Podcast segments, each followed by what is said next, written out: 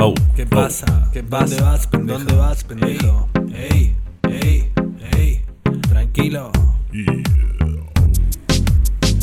Te pago una noche, dijo Eño. Un mes, retrucó pendejo. Una semana negociaron al final. Y se fue. Eño se fue. Cerró la puerta de la habitación y se fue.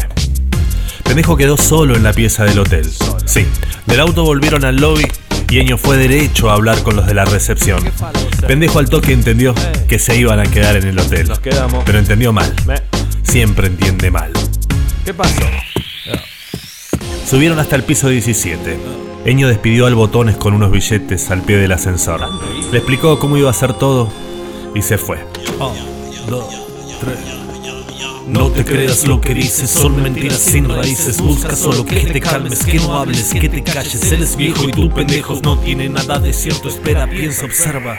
No actúes por reflejo.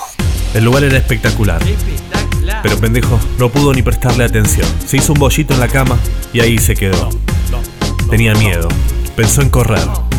Pero Enio le había prometido que mañana un chofer le iba a traer sus cosas. One, two, one, two. Escucha, pendejo. No te angusties tanto, nene. Aprovecha, aprovecha la corriente.